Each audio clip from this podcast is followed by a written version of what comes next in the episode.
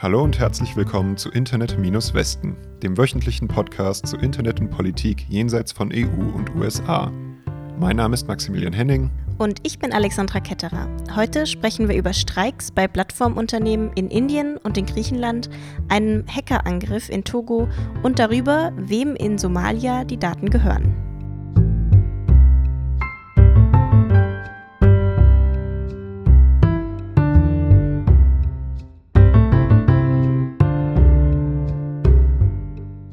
Okay, Alex, was für ein Bild kommt dir beim Wort Gigarbeit in den Sinn? Hm, okay, also ich denke zuerst an Selbstständigkeit, also so Freelancing, man ist nicht fest angestellt. Und ich denke auch immer an Online-Arbeit, aber da weiß ich nicht, ob das nur deswegen ist, weil wir so viel über Online-Arbeit machen. Ja, okay. Guter Punkt, ja. Ich dachte jetzt eigentlich eher tatsächlich halt an so das klassische Bild von Leuten auf Fahrrädern oh, ja. in bunten Uniformen. Ja, das auch. Aber wir haben jetzt hier mal ein Thema, was zwar Gigarbeit ist, aber mal nicht mit Fahrrädern zu tun hat. Und zwar gab es in Indien letzten Freitag einen Protest von 100 MitarbeiterInnen äh, von einem Unternehmen namens Urban Company, direkt vor dem Hauptsitz dieses Unternehmens äh, in der Nähe der Hauptstadt Neu-Delhi. Das ist ein klassisches Plattformunternehmen äh, für Kosmetikbehandlungen zu Hause, wo die KosmetikerInnen eben nicht fest angestellt sind, sondern sogenannte PartnerInnen und dann ähm, ja, dort Jobs vermittelt bekommen über diese Plattform. Also so ein bisschen Deliveroo nur mit Kosmetik. Also Frauen werden online gebucht, aber kommen dann zu einem nach Hause, also zu unterschiedlichen Kundinnen nach Hause für Kosmetikbehandlungen. Genau, also und das sind hier eben hauptsächlich Frauen. Und warum haben die protestiert? Also es gab schon monatelang Auseinandersetzungen wohl, aber das hat sich in den letzten Wochen dann noch einmal zugespitzt und äh, letzten Letzte Woche Freitag gab es dann diesen Protest der ArbeiterInnen vor der Hauptniederlassung. Die haben dann auch übers Wochenende zu dieser Woche nicht gearbeitet. Und am Montag haben sie dann zusammen mit der All India Gig Workers Union eine Liste an Forderungen veröffentlicht. Und da gibt es zwei erste große Punkte. Zwar erstmal Provision. Und zwar ist es so, dass äh, Urban Company Geld von jedem Auftrag bekommt. Je teurer der Auftrag, also je mehr Geld die Arbeiterin damit macht, desto mehr. Momentan sind das bis zu bis zu 30 Prozent. Wenn du also 500 Rupien für eine Behandlung verdienst, dann werden dir weniger als 50 davon abgezogen. Aber wenn du 2000 verdienst, dann werden dir 600 davon abgezogen. Und die ArbeiterInnen fordern jetzt maximal 20 Prozent Provision. Punkt 2 ist die Flexibilität, weil der Punkt von Gigarbeit ja eigentlich ist, dass man keine festen Stunden hat und arbeitet, wann man kann. Das war hier aber anscheinend nicht so. Da war es so, oder bei Urban Company war es so, wenn man angebotene Jobs nicht angenommen hat, dann ging das Rating der Arbeiterin runter, was schlecht für Jobs in der Zukunft war. Und deshalb fordern die ArbeiterInnen jetzt, dass es viermal pro Monat erlaubt sein soll, Jobs abzulehnen, ohne Konsequenzen. Und man soll den Account auf der Plattform aus persönlichen Gründen pausieren können, ohne dass man danach neue Gebühren zahlen oder einen neuen Account eröffnen muss. Bisher war es nämlich anscheinend so, wenn man umgezogen ist oder ein Kind bekommen hat und nicht arbeiten konnte, dann wurde der Account manchmal deshalb gesperrt. Es geht also um Bezahlung und Arbeitszeiten. Also das sind eigentlich Themen, die Tradition haben, würde ich sagen. Und dann gibt es noch eine Menge einzelner Forderungen, die aber auch ganz interessant sind. Zum Beispiel momentan gibt es anscheinend einen automatisierten Einkauf von Beauty-Produkten von Urban Company für die ArbeiterInnen vom Geld auf diesen Arbeitskontos in der App. Die müssen also ihre eigene Ausrüstung von ihrem Lohn zahlen, bevor ihnen ausgezahlt wird, praktisch. Dann sollen Sperren von Accounts von ArbeiterInnen ab jetzt Regeln haben. Also Accounts sollen erst nach drei Strikes gesperrt werden dürfen und nicht mehr einfach nur so. Es soll eine eigene Sicherheitshotline gegen Belästigung äh, geben, die nicht automatisiert sein soll, also nicht einfach nur irgendein Bot, mit dem man dann reden kann in einem Notfall. Und außerdem ein internes Forum mit der Möglichkeit, auch Beschwerden in solchen Fällen einzureichen. Es soll einen Zugang zu Gesundheits- und Unfallversicherung geben und zu Toiletten und Trinkwasser, so wenn die ArbeiterInnen vor Ort sind bei den Kundinnen. Und hat sich da jemand noch kritisch dazu geäußert oder die ArbeiterInnen unterstützt? Eine ganze Menge Unterstützung gab es, also einmal von der Öffentlichkeit und dann äh, habe ich ja vorhin schon die All India Gig Workers Union erwähnt und dann gab es noch die Indian Federation of App-Based Transport Workers, also die Gewerkschaft für Taxidienste und Essensliefern, die hat auch öffentlich Solidarität geäußert. Und musste oder beziehungsweise hat das Unternehmen dann darauf reagiert? Das Unternehmen hat schon reagiert, musste es wahrscheinlich auch, weil das Ganze wohl in der indischen Öffentlichkeit eine ziemlich große Sache war. Und zwar werden seit dieser Woche Accounts auf der Plattform nicht mehr durch einen Algorithmus, sondern nur noch manuell gesperrt. Die maximale Provision wurde von 30 auf 25 Prozent reduziert, also der halbe Weg bis zu den 20, die die ArbeiterInnen wollten. Es gibt jetzt eine Hotline für Fälle von Belästigung und das Unternehmen will KundInnen dafür sensitivieren, Zitat, dass ArbeiterInnen Zugang zu Toiletten und Trinkwasser haben. Und wenn KundInnen ArbeiterInnen schlecht behandeln, dann sollen sie auf der Plattform gesperrt werden. Jetzt ist natürlich die Frage, was denn das Unternehmen davor gemacht hat, wenn ArbeiterInnen schlecht behandelt wurden. Aber naja. Und dann soll es noch äh, Hilfe für ArbeiterInnen geben, Geld von der Unfallversicherung zu bekommen. Eine Gesundheitsversicherung gibt es aber nach wie vor nur für ArbeiterInnen im Urban Company Plus Programm. Nach einem Report von Amnesty International wurde ein Menschenrechtsaktivist in Togo mit Spionagesoftware überwacht. Die Spuren der Software führen zu einer bekannten Hackergruppe und zu einer indischen Firma. Okay, über Togo haben wir noch nicht gesprochen hier. Wie sieht denn da die politische Lage aus? Ja, zur politischen Lage. Ende 2019 wollte der damalige und aktuelle Präsident für seine vierte Amtszeit kandidieren. Das Parlament hat dann auch gebilligt, dass er sich nochmal aufstellen lassen darf, was eigentlich gegen die Verfassung ist. Der Präsident dürfte damit dann bis 2030 regieren. Bei der Wahl letzten Februar äh, wurde der Präsident dann auch mit 72 Prozent gewählt. Die Opposition hat das Ergebnis aber angefochten und es hat auch viel Proteste dagegen gegeben. Die Regierung ist dann gegen diese Proteste sehr gewaltvoll vorgegangen. Und in genau dieser Zeit, also um so 2009, Ende 2019, 2020, hat sich der Menschenrechtsaktivist an Amnesty International gewendet und gesagt, hey, irgendwas ganz Komisches passiert hier gerade, ich bekomme ganz viele Phishing-WhatsApp-Nachrichten. Okay, kurze Erklärung bitte, was ist Phishing in diesem Fall? Genau, also er hat ganz viele Nachrichten von einer indischen Nummer bekommen. In den Nachrichten stand dann, dass der Aktivist ganz dringend diese Android-App installieren soll, um weiter WhatsApp benutzen zu können. Also Phishing-Mails generell kennt man das hauptsächlich über Mails. Ähm, meiner, also meiner Erfahrung nach, dass man Nachrichten bekommt mit irgendwie dubiosen Links, äh, die man klicken soll und darüber installieren sich dann Spam oder irgendwelche Viren auf den Geräten. Mhm. Ja, auf Desktop, glaube ich, oft zum Beispiel über Word-Dokumente mit irgendwelchen Makros drin zum Beispiel. Und ich nehme mal an, in diesem Fall war es auch keine normale App. Auch dort hat es sich eben um eine Spionagesoftware gehandelt. Ähm, nach einer erfolgreichen Installation auf dem Gerät hätten die Angreifer Kamera und Mikrofon aufzeichnen können. Sie hätten auf dem Gerät gespeicherte Fotos und Dateien sammeln können und sogar verschlüsselte WhatsApp-Nachrichten lesen können, während die gesendet und empfangen werden. Das ist im Konjunktiv, oder? Genau, also der hat dann, die haben das dann quasi, man, man sieht so Screenshots, weil dann Amnesty International quasi mit der Person auch weiter gechattet hat und dann auch gesagt hat, hey, ich habe versucht drauf zu klicken und so. Diese Person hat nicht drauf geklickt. Okay. Und du hast gesagt, der Angriff konnte einer Hackergruppe zugeordnet werden, oder? Amnesty hat die Software untersucht und eben herausgefunden, dass die gleichen Spionage, Sicherheitslücken und Infrastruktur benutzt wurde, die von der sogenannten Hackergruppe Donut Team schon mal benutzt wurde. Wer aber konkret hinter der Gruppe steht, also welche Namen oder auch Organisationen noch beteiligt sind, ist weiter unklar.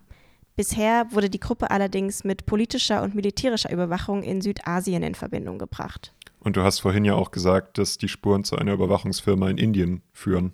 Bei der Analyse hat Amnesty ähm, Verbindungen gefunden zu einem indischen Cybersicherheitsunternehmen namens Inefu Labs. Zum Teil dadurch, dass eine IP-Adresse von Inefu Labs in der Anwendung gefunden wurde, und zwar in den Logdaten. Aber es bleibt auch noch unklar, ob Inefu Labs wissentlich an dem Angriff beteiligt war oder ob die Hacker nur deren Infrastruktur genutzt haben. Wem gehören Daten in Somalia? Diese Frage hat sich das Forschungsnetzwerk Data Rights Africa gestellt und vor einigen Monaten dazu einen Bericht veröffentlicht und jetzt nochmal einen Artikel dazu rausgebracht. Und da werden eigentlich so ungefähr drei Bereiche untersucht: Wirtschaft, Staat und Entwicklungshilfe. Und wir fangen mal mit der Wirtschaft an. Also in afrikanischen Ländern wird ja generell sehr viel mit mobilem Geld, also mit Smartphones bezahlt. In Somalia auch? Genau. In Kenia ist das ja zum Beispiel M-Pesa oder in Côte d'Ivoire ist das Orange Money. Ähm, in Somalia haben anscheinend alle Internetanbieter ihre eigenen Bezahldienste und bei manchen kann man zum Beispiel schon mit der Überweisung an eine Nummer anfangen und kriegt dann alle Daten über diese Person angezeigt, also nicht sehr datenschutzfreundlich. Und ähm, mobiles Geld wird auch für alles benutzt, also auch zum Beispiel für den Lolly am Kiosk und dementsprechend viele Daten haben dann die Internetanbieter auch über ihre Kundinnen.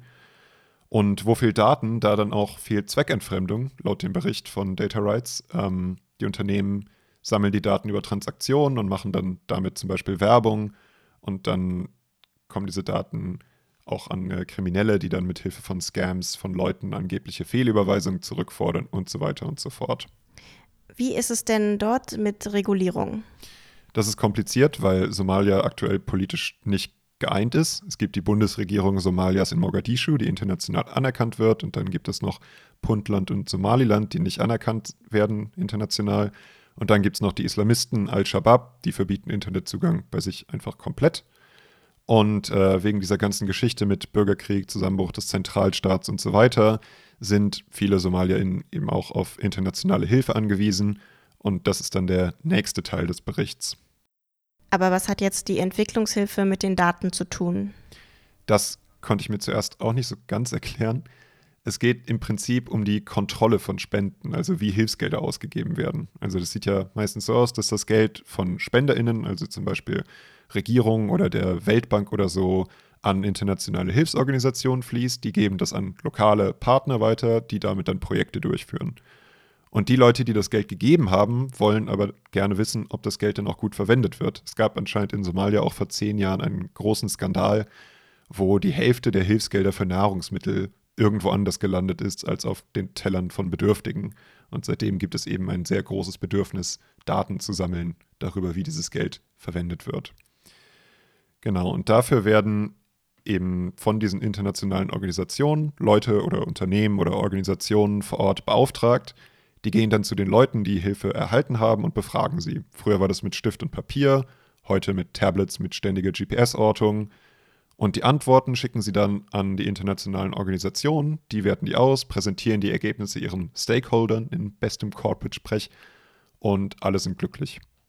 Okay, also ich verstehe immer nicht so ganz, wenn du Ironie sprichst, Max, aber sind wirklich alle glücklich in dem Moment? Ähm, nicht ganz.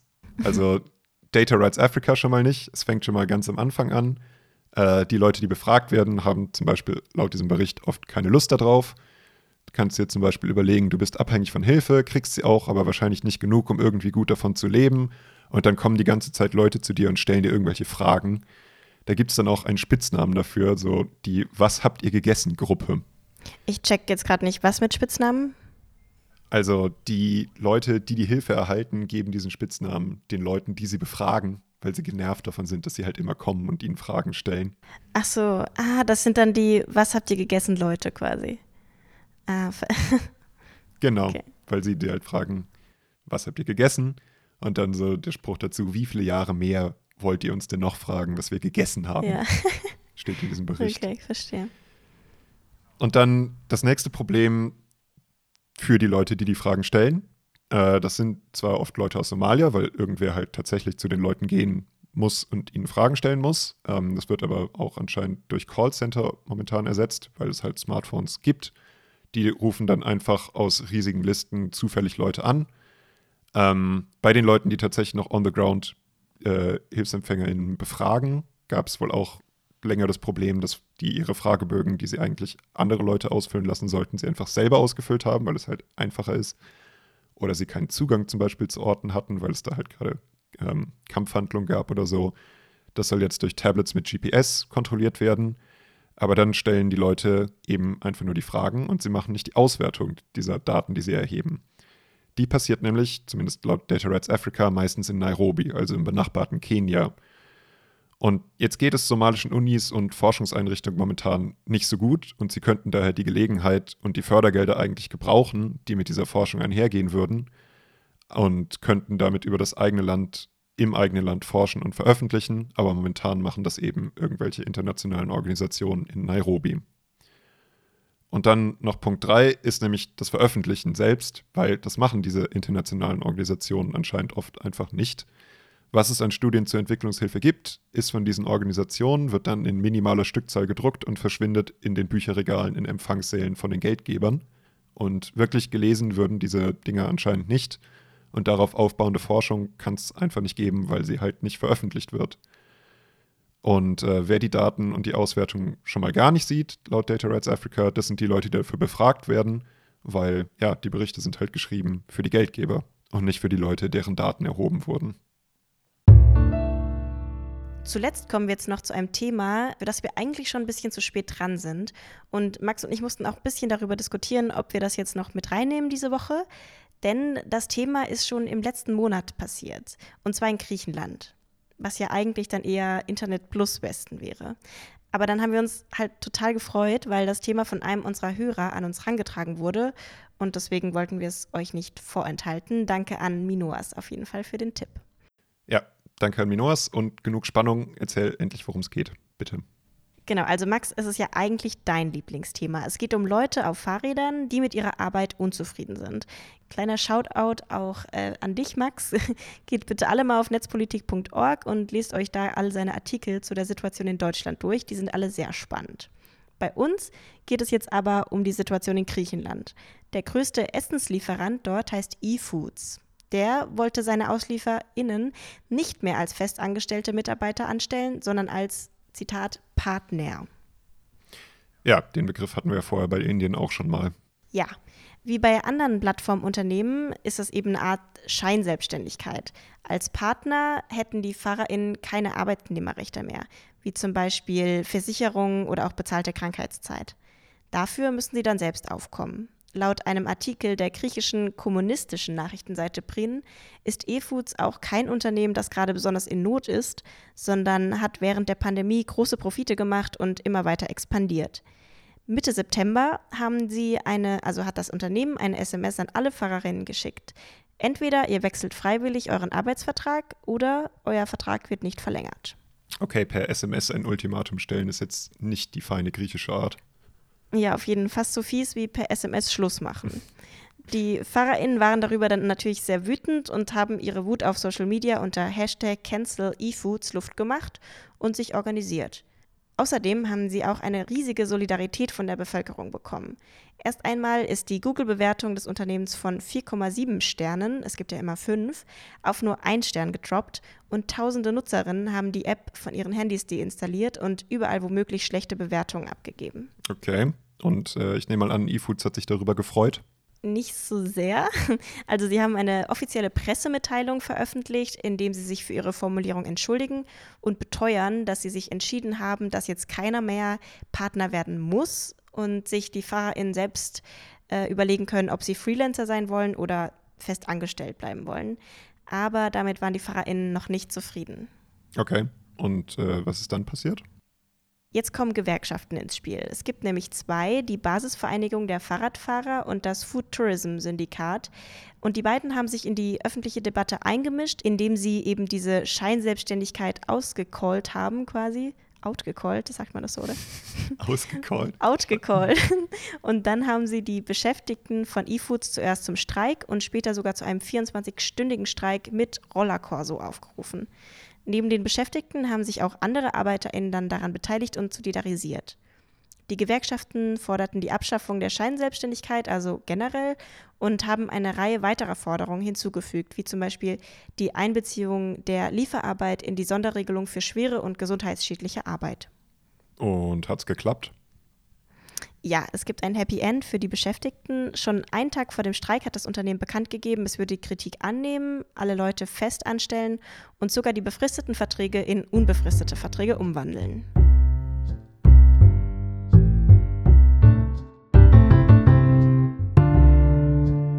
Das war's für diese Woche mit Internet-Westen. Gemeldete Internet-Shutdowns und Sperren von Webseiten gab es diese Woche in Nigeria, Äthiopien, Jemen, Indien und Myanmar. Alle Links zu den Quellen in dieser Folge findet ihr auf unserer Seite internet-westen.de und auf unserem Twitter-Account westen Wenn ihr uns unterstützen wollt, wir freuen uns über gute Bewertungen, Abos und Empfehlungen an FreundInnen.